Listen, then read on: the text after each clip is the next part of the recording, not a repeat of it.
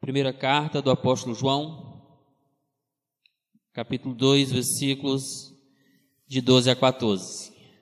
Os irmãos mantenham a Bíblia aberta para que assim possam acompanhar o estudo desta noite. Meus irmãos, quando pensamos no contexto evangélico atual, precisamos nos preocupar com o legado que a nossa geração deixará para a posterior. Basta uma passeada rápida em algumas igrejas evangélicas para sentir-se enojado com tantas aberrações feitas de Deus. Vemos falsos pregadores sendo encastelados pelas mídias e por ímpios que se autodenominam cristãos, pelo simples fato de integrarem uma igreja intitulada de evangélica. Que geração cristã iremos deixar para a posterior? E o mais chocante é ver igrejas outrora conservadoras da boa doutrina sendo arrastadas por uma inundação de falsos ensinos que estão por todas as partes do mundo. E estes ensinos têm influenciado vidas, têm destruído igrejas, têm escandalizado o nome de Cristo, têm desonrado o Evangelho, as boas novas da salvação. Quando João escreveu esta carta, a igreja já se encontrava ameaçada por falsos pregadores e seus ensinos malignos. Por isso, João vem advertindo a igreja sobre o caráter desses malfeitores e os destroços que os seus ensinos podem causar na vida de uma igreja. O apóstolo também vem confrontando os irmãos a testarem não apenas a fé dos falsos ensinos, como também a fé deles próprios a fim de constatarem se realmente eles estão em Cristo, se realmente eles conheceram a luz que é Jesus Cristo. Desta forma, o texto desta noite serviu para encorajar os irmãos a rejeitar os falsos ensinos de seus dias e continuarem andando em conformidade com os ensinos da palavra de Deus. E meus irmãos, apesar das lutas, Apesar das dificuldades, foi este o legado que a igreja do século I passou para, para gerações posteriores. Que precisamos, a despeito das circunstâncias, a despeito de falsos pregadores que se infiltram em nosso meio, aparentando ser luz, mas que são trevas, nós precisamos caminhar firmemente nas verdades da palavra de Deus. Vamos então ler o texto desta noite. 1 João 2, de 12 a 14. Filhinhos, eu vos escrevo porque os vossos pecados são perdoados, por causa do seu nome. Pais, eu vos escrevo porque conheceis aquele que existe desde o princípio. Jovens, eu vos escrevo porque tendes vencido o maligno. Filhinhos, eu vos escrevi porque conheceis o Pai. Pais, eu vos escrevi porque conheceis aquele que existe desde o princípio. Jovens, eu vos escrevi porque sois forte, e a palavra de Deus permanece em vós e tende vencido o maligno. Antes de adentrarmos ao texto desta noite, eu queria localizar os irmãos na caminhada que temos feito na, nesta primeira epístola de João. Na mensagem de número 1, um, João vai assim instruir os seus leitores a respeito de quem é Jesus Cristo e o que ele representa para a fé cristã. Isso era extremamente necessário, como também urgente, visto que havia uma distorção por, dos, por parte dos falsos ensino dos falsos mestres daquela época sobre quem era a pessoa de Jesus. Nisto o apóstolo mostra que Jesus é a palavra da vida, que Jesus é a vida eterna e que Jesus é a alegria plena. Na mensagem de número 2, que foi dos versículos de 5 a 10 do capítulo 1, João vai mostrar que o crente deve viver de acordo com o conhecimento que ele tem de Deus.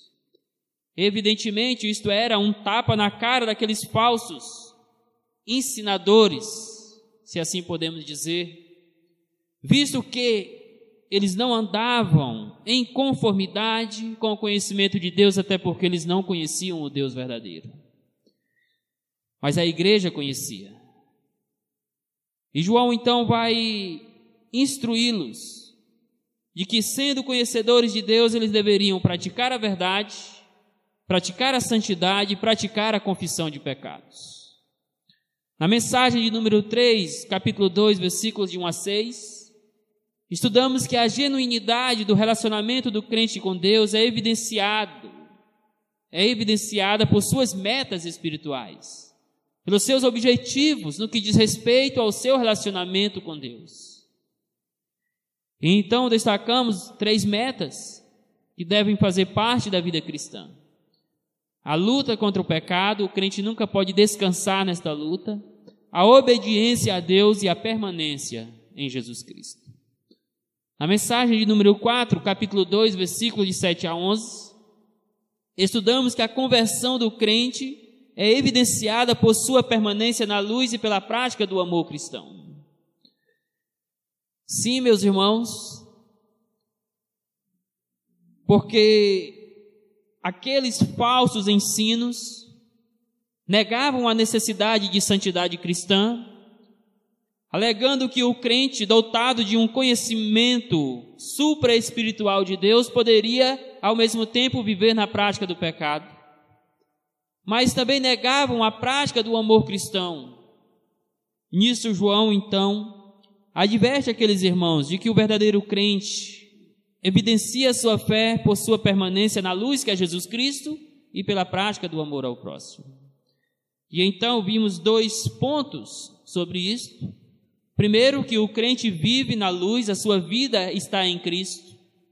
Segundo, que o crente genuíno ama aos seus irmãos, apesar das dificuldades, apesar das lutas, das diferenças, o crente sempre vai amar o seu irmão.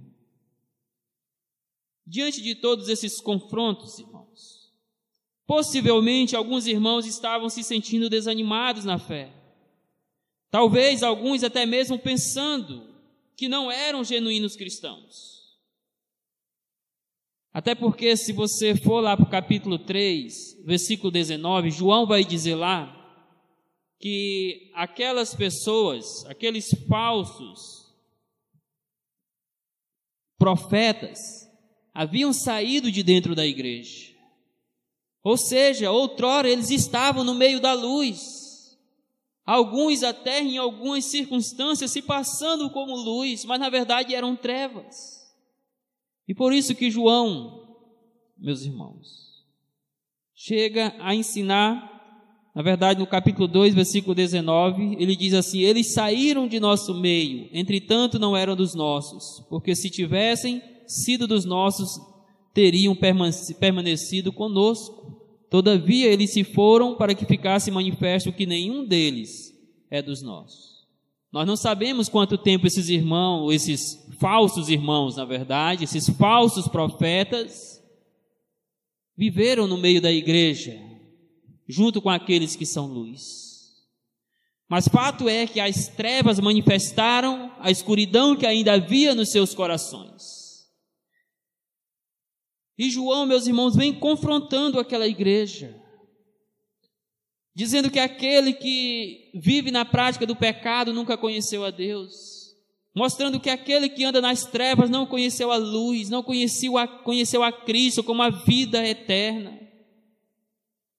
É possível sim que alguns daqueles irmãos estivessem neste momento diante dos confrontos da palavra de Deus, diante dos testes da palavra de Deus, colocando em crédito a sua própria fé, desanimados, pensando que não eram cristãos genuínos. Porque certamente esses irmãos estavam travando uma luta contra o pecado, como nós. E meus irmãos, possivelmente isso já tenha acontecido conosco, já tenha acontecido com você. Talvez em algum momento você já se viu tão fraco na luta contra o pecado ao ponto de pensar que não é cristão. Mas de repente você abraça as gloriosas promessas do Evangelho e percebe que tudo não passou ou não passa de um momento de fraqueza, e que sim, você é um cristão genuíno.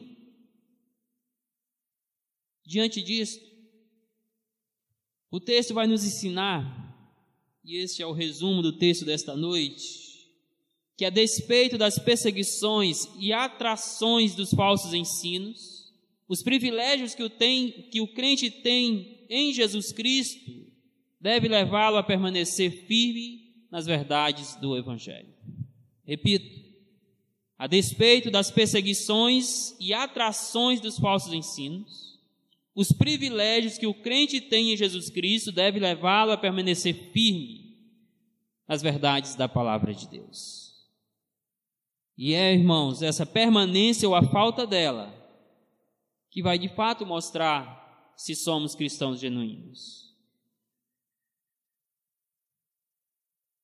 O ensino do texto é feito a partir de um método de repetição, direcionado aos filhinhos, pais e jovens. Não sabemos ao certo o que João tinha em mente quando usou esses termos para designar os seus leitores neste parágrafo específico. Alguns alegam que o apóstolo está literalmente se referindo a cada faixa etária da vida. Assim, ele estaria falando aos, filhos, aos jovens e aos pais, suprindo recursos da palavra de Deus para enfrentar as tentações de cada faixa etária desta vida. Outros pensam que João está usando estes termos para qualificar o nível de maturidade dos irmãos, onde filhinho se referiria aos mais imaturos na fé, às crianças espirituais. Pais se referia àqueles aos adultos, aquelas pessoas que então seriam mais maduros na fé. E jovens seria um meio termo entre esses dois aquele que não está com a sua maturidade lá em cima, mas também não está lá embaixo, está no meio termo. Mas você já percebeu que às vezes podemos ter adolescentes que entrariam nessa categoria de filhinhos aqui, que são muito mais maduros do que adultos? Você já percebeu que podemos ter jovens muito mais maduros na fé do que pessoas, inclusive anciãs, na igreja? Irmãos, não sabemos ao certo porque João usa essas três categorias, filhinhos, pais e jovens, nesse parágrafo. No entanto, eu prefiro pensar que o apóstolo esteja usando estes termos tirados do contexto familiar para mostrar que os cristãos integram a família de Deus, tendo-o como seu pai e eles como filhos. Até porque aquilo que João vai destacar no decorrer desse texto se aplica a todos, quer sejam crianças, jovens ou adultos. Por exemplo, ele se refere aos filhinhos dizendo que eles foram perdoados, mas também os jovens foram perdoados, também os pais foram perdoados. Ele se refere aos pais dizendo que eles conhecem a Deus, conhecem a Cristo. Mas os filhinhos, que seriam aqui as crianças, na interpretação de alguns, também conhecem a Deus se de fato são salvos. Os jovens também desfrutam desse conhecimento. Ele vai se referir aos jovens dizendo que os jovens venceram o maligno, sim, mas também os filhinhos venceram o maligno, também os pais venceram o maligno. Então, eu prefiro pensar que João está usando esses três termos do contexto familiar para nos mostrar, meus queridos irmãos, que os privilégios que nós temos em Cristo nos integra à família de Deus. E ele passa a ser o nosso pai e nós somos os seus filhos amados. Tendo dito isto, observe então que o texto vai destacar três privilégios que o crente tem em Jesus Cristo que encoraja-o a permanecer firme nas verdades da palavra de Deus. O primeiro privilégio é o perdão dos pecados. Por uma questão didática, nós fizemos um trocadilho na ordem dos versículos a fim de organizar a ordem dos mesmos. Então, no que diz respeito ao perdão dos pecados, você vai acompanhar comigo o versículo 12 e a primeira parte do versículo 14, quando nestes versículos ele se refere então aos filhinhos. Observe comigo. Filhinhos, eu vos escrevi porque os vossos pecados são perdoados por causa do seu nome. E o versículo 14, parte A: Filhinhos, eu vos escrevi porque conheceis o Pai. Bem sabemos que João escreve para um povo perseguido pelas ideologias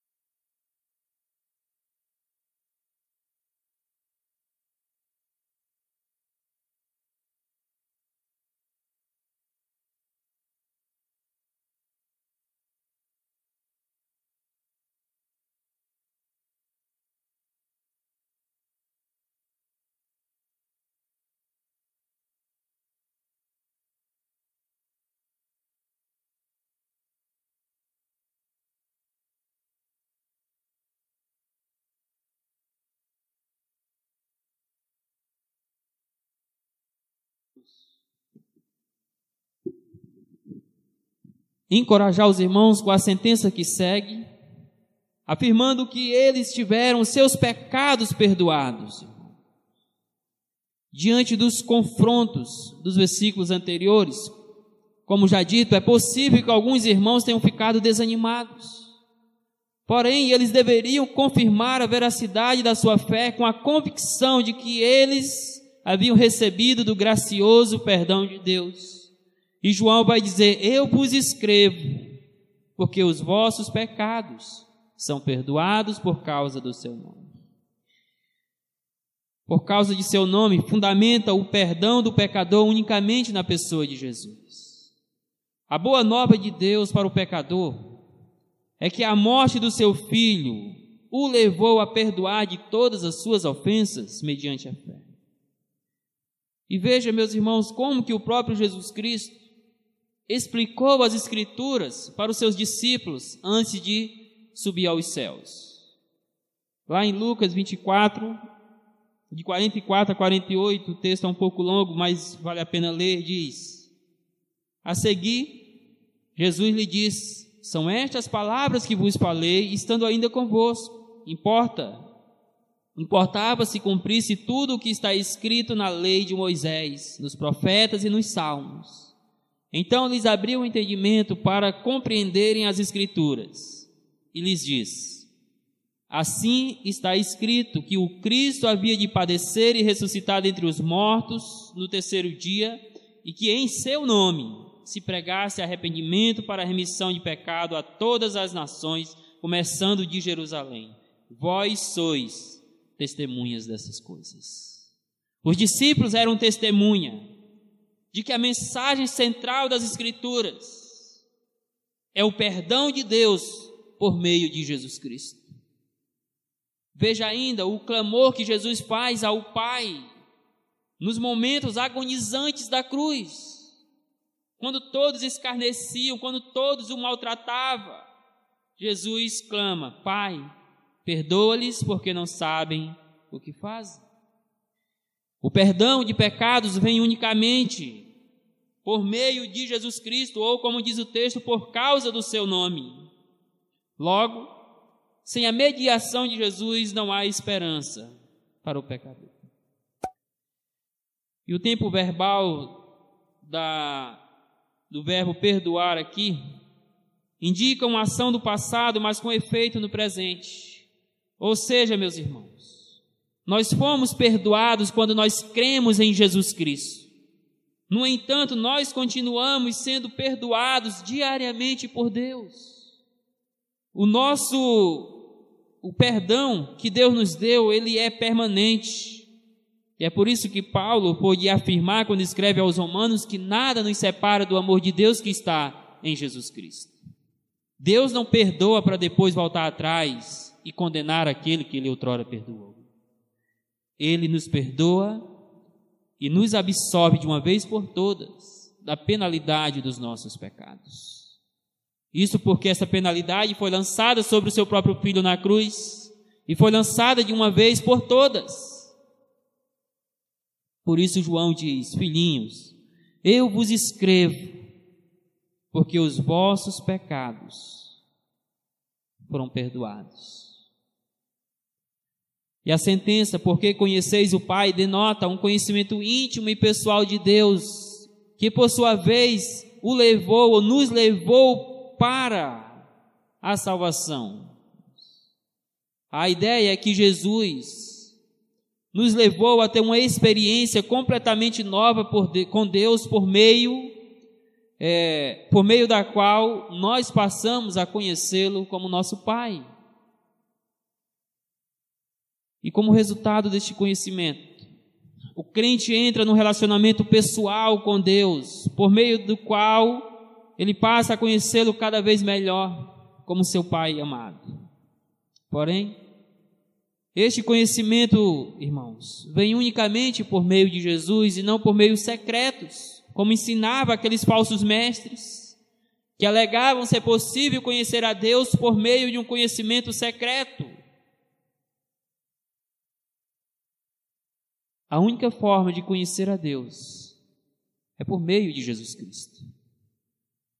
Portanto, em meio aos desencorajamentos da vida, em meio às perseguições dos falsos ensinos, em meio às seduções deste mundo que ensina tantas coisas contrárias às verdades da palavra de Deus, podemos ser fortalecidos, inculcando na nossa mente que os nossos pecados foram perdoados por Deus.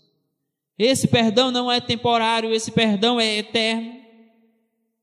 Além disso, meus irmãos, Cristo também nos colocou numa nova relação com Deus, por meio da qual passamos a ser seus filhos amados. E como um pai que ama os filhos, o Senhor sempre cuidará de nós, sempre nos guiará no caminho da verdade, na permanência em Jesus Cristo. Que privilégio maravilhoso nós temos em saber que verdadeiramente os nossos pecados foram perdoados por meio de Jesus. E este privilégio deve nos encorajar, deve nos motivar a andar cada vez mais nos trilhos da verdade.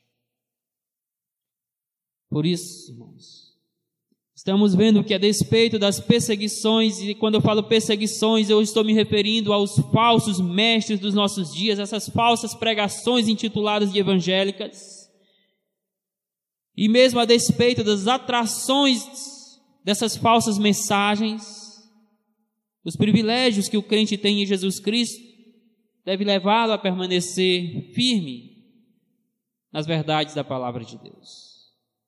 O primeiro privilégio que o crente tem é que ele recebeu o perdão dos seus pecados. O segundo privilégio é o conhecimento de Deus. Versículo 13, parte A, versículo 14, parte B, quando o texto se refere aos pais. Pais, eu vos escrevo porque conheceis aquele que existe desde o princípio. Pais, eu vos escrevo porque conheceis aquele que existe desde o princípio. É uma repetição da mesma sentença.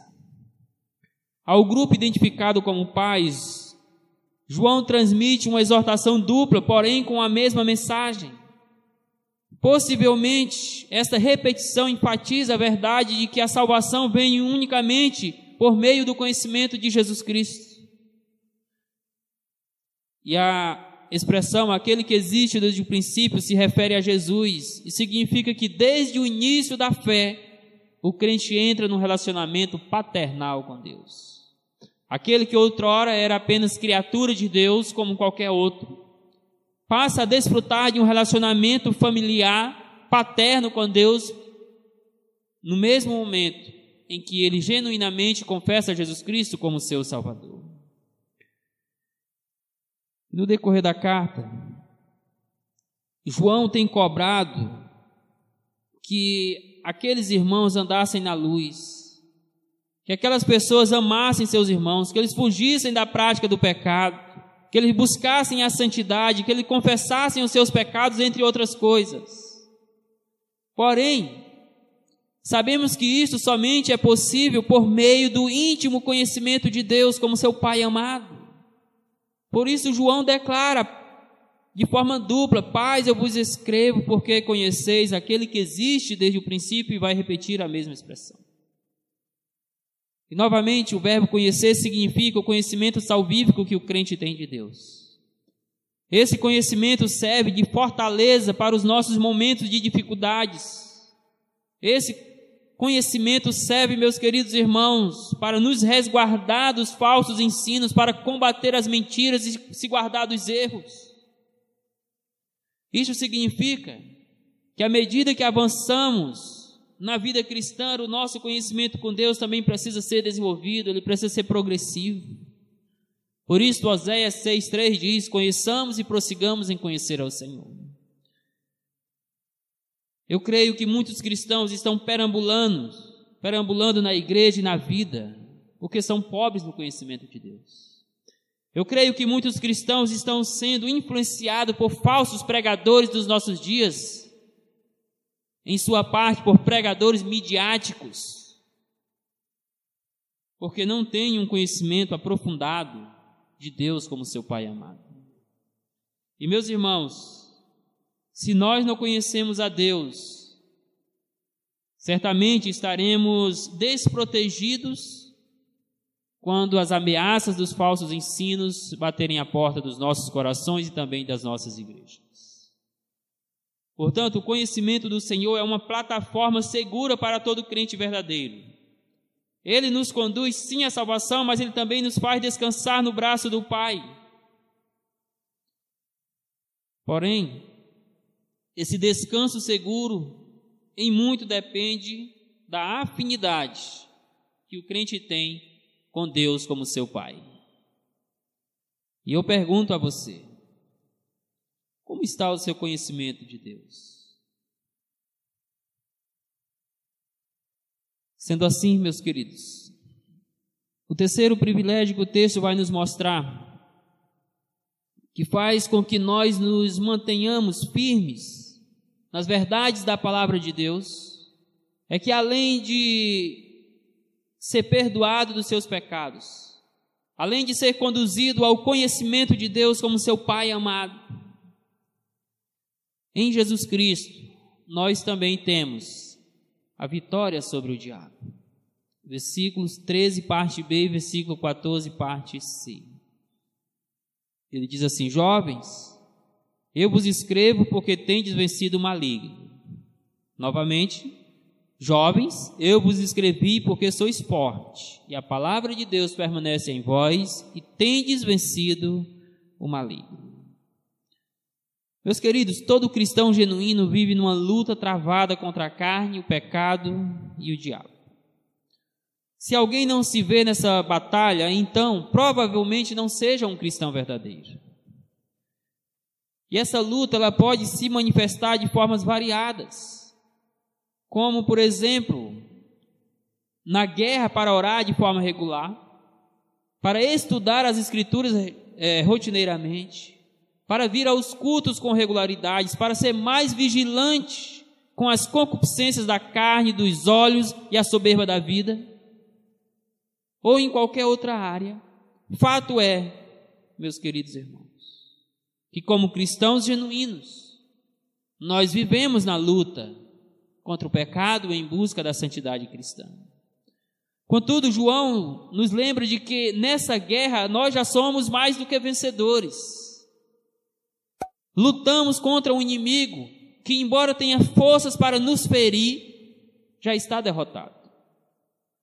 E a vitória de Jesus é a nossa vitória. Então, o que nós precisamos hoje, de fato, na luta contra o pecado, para ganhar forças, para ganhar resistência contra o pecado, é nos apropriar daquilo que nós temos em Jesus Cristo, da, da vitória que o Senhor já conquistou para nós na cruz do Calvário. Por isso ele diz: Eu vos escrevo porque tendes vencido o maligno. O tempo verbal desta expressão indica uma ação do passado, mas que tem resultados permanentes no presente. Ou seja, meus irmãos, nós vencemos o maligno quando Cristo o venceu, o derrotou na cruz do Calvário. Aquela vitória de Jesus Cristo é a nossa vitória. Este é um, um, um, acontecimento do passado, mas que tem resultados no presente, porque no nosso dia a dia, Jesus Cristo nos dá posse também dessa vitória. Ou seja, quando Cristo nos libertou do império das trevas, quando Cristo nos libertou do império das trevas, mediante a aplicação da obra redentora no nosso coração,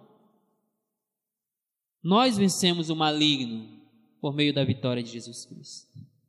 Porém, essa vitória de Jesus também nos dá força para vencer as lutas diárias que nós temos contra o pecado.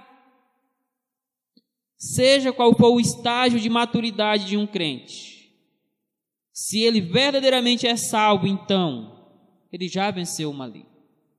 E embora sim esse maligno, o diabo aqui, ainda tenha forças de para feri-lo, ele é um inimigo derrotado. Meus irmãos, mas é por não nos apropriarmos das armaduras disponíveis que nós perdemos muitas batalhas da vida cristã. É por não nos apropriarmos da vitória de Jesus Cristo na cruz do Calvário, das ferramentas que Ele nos dá, que nós vivemos trombaleando muitas vezes na vida cristã, na nossa luta contra o pecado e muitas vezes desonramos a Deus, caindo quando poderíamos ter vencido por meio de Jesus Cristo. E há muitas coisas nas quais nós cometemos essas falhas por não nos apropriarmos da vitória de Cristo.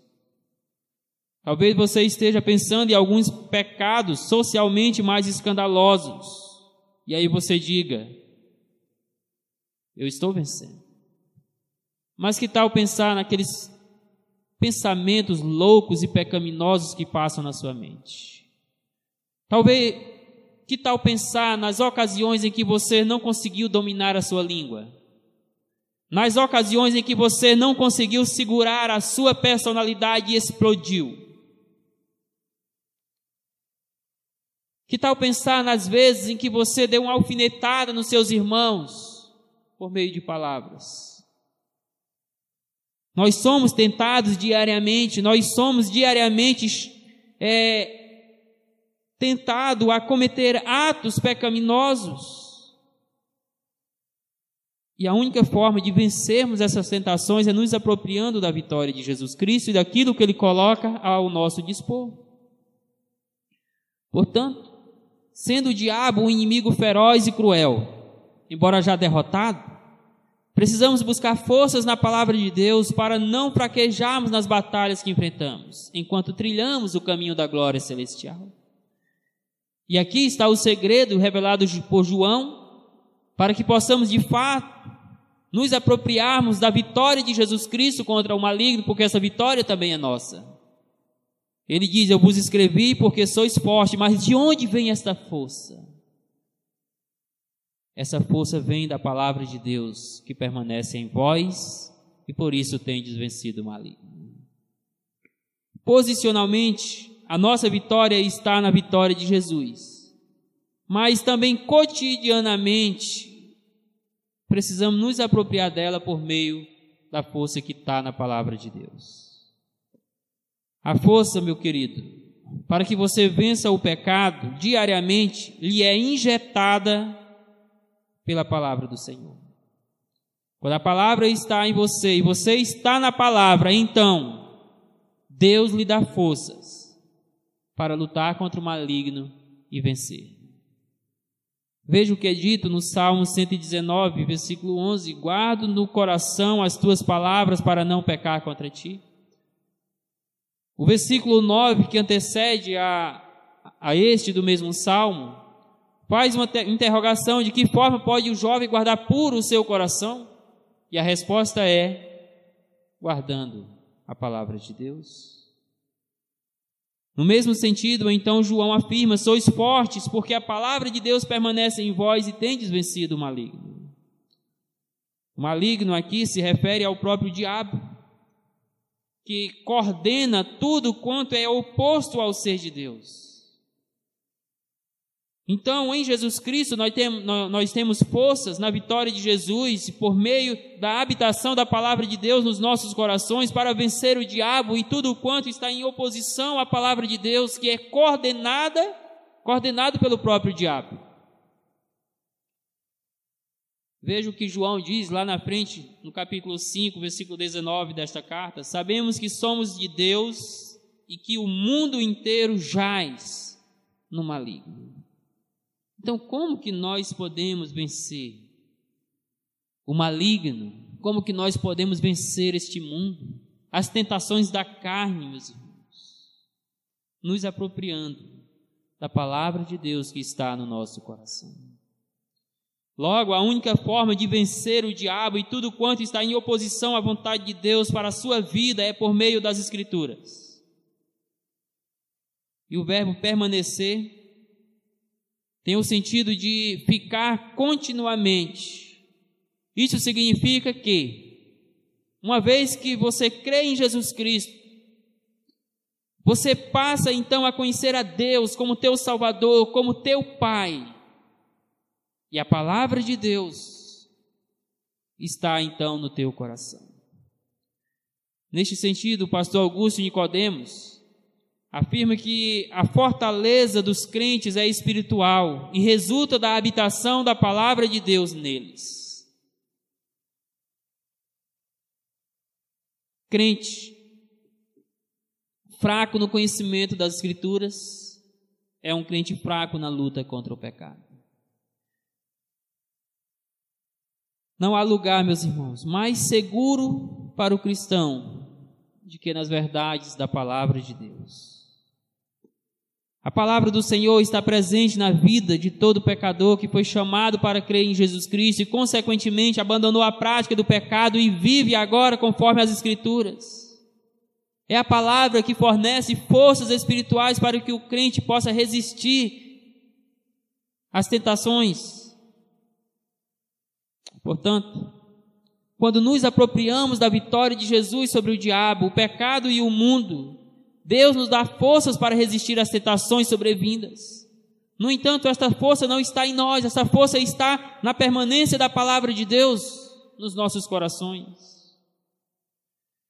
Todo crente, ouça bem, todo crente tem potencial para resistir ao pecado e viver de forma santa para Deus. Pois conforme as Escrituras, foi para isto que o Senhor nos chamou. Se não veja o que é dito lá em 1 Pedro 1, versículo 14 a 16. Como filhos obedientes, não vos amoldei as paixões que tinhas anteriormente na vossa ignorância. Pelo contrário, segundo é santo aquele que vos chamou, tornai-vos santo também vós mesmos em todo o vosso procedimento, porque está escrito: Sede santos, porque eu sou santo. 1 Pedro 1, 14 a 16. Nós fomos chamados para viver na prática da santidade.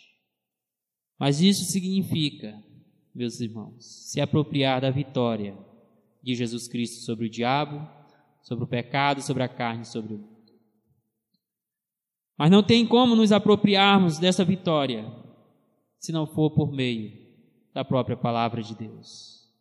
É ela que nos revela a Deus na pessoa de Jesus Cristo. É ela que nos conduz ao conhecimento de Jesus como nosso redentor. É ela que é o nosso padrão, ao qual devemos seguir para uma vida santa com Deus. Assim, a nível já conclusivo, devemos nos resguardar dos falsos ensinos que perseguem a igreja contemporânea. E devemos fazer isso permanecendo firme nas verdades da palavra de Deus. A melhor maneira de combater o erro e a mentira é conhecendo e praticando as Escrituras. E a nossa e os nossos privilégios, meus irmãos, que temos em Jesus Cristo, nos encorajam o suficiente para permanecermos firmes na palavra do Senhor, para trilharmos a nossa caminhada unicamente pela palavra da verdade. Por isso, o texto desta noite ressaltou três privilégios atribuídos por Jesus, que encorajam e motivam os cristãos a permanecerem firmes no caminho da verdade a resistirem aos falsos ensinos, a rejeitarem os falsos profetas dos nossos dias. O primeiro privilégio é o perdão de pecados. O segundo privilégio é o conhecimento de Deus. O terceiro privilégio que temos em Jesus é a vitória sobre, sobre o diabo, ou o maligno, conforme usa o texto. Porém, além da responsabilidade de andar na trilha da verdade, rejeitando tudo quanto não se ajusta aos ensinos das Escrituras, de modo aplicativo, eu gostaria de deixar outros desafios advindos dos privilégios que temos em Jesus Cristo. E o primeiro desafio é o seguinte: o fato da morte de Jesus ser suficiente para nos justificar de todos os pecados, passados, presente e futuro. Isto não nos dá a liberdade para pecar. Ao contrário, irmãos, deve nos encorajar, deve nos despertar em busca de uma vida cada vez mais santa. João pôde dizer para aqueles irmãos: Eu vos escrevi porque os vossos pecados são perdoados. Isso aqui significa a toda a vida de pecado que eles tinham ao pecado original, ao pecado que eles ainda praticavam, ao pecado que eles ainda iriam praticar, Jesus os havia perdoado de todo pecado. Como também nos perdoou. Mas isso não nos dá a liberdade de achar que podemos pecar deliberadamente. Isso deve fazer nascer no nosso coração o desejo de andar cada vez mais em santidade, de louvar cada vez mais a este Deus gracioso, que nos perdoou de todos os pecados.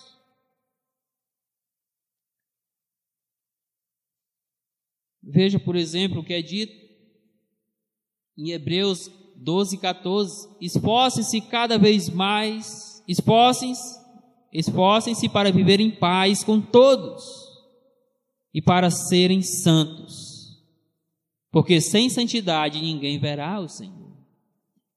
Então, o fato de que Deus nos perdoou de todos os pecados deve nos levar cada vez mais a uma vida de santidade. Em gratidão ao que Ele fez por nós na cruz do Calvário, em louvor da Sua glória que alcançou pecadores como nós, incapazes de parar de pecar, mas mesmo assim o Senhor está dizendo: Eu vos perdoo. Veja ainda o que é dito em 2 Coríntios 7:1. Amados, visto que temos essas promessas, purifiquemo-nos de tudo o que contamina o corpo e o espírito, aperfeiçoando a santidade no temor de Deus. Como que você tem experienciado o perdão de Deus? Como que você tem vivido à luz deste gracioso perdão que vem do Senhor?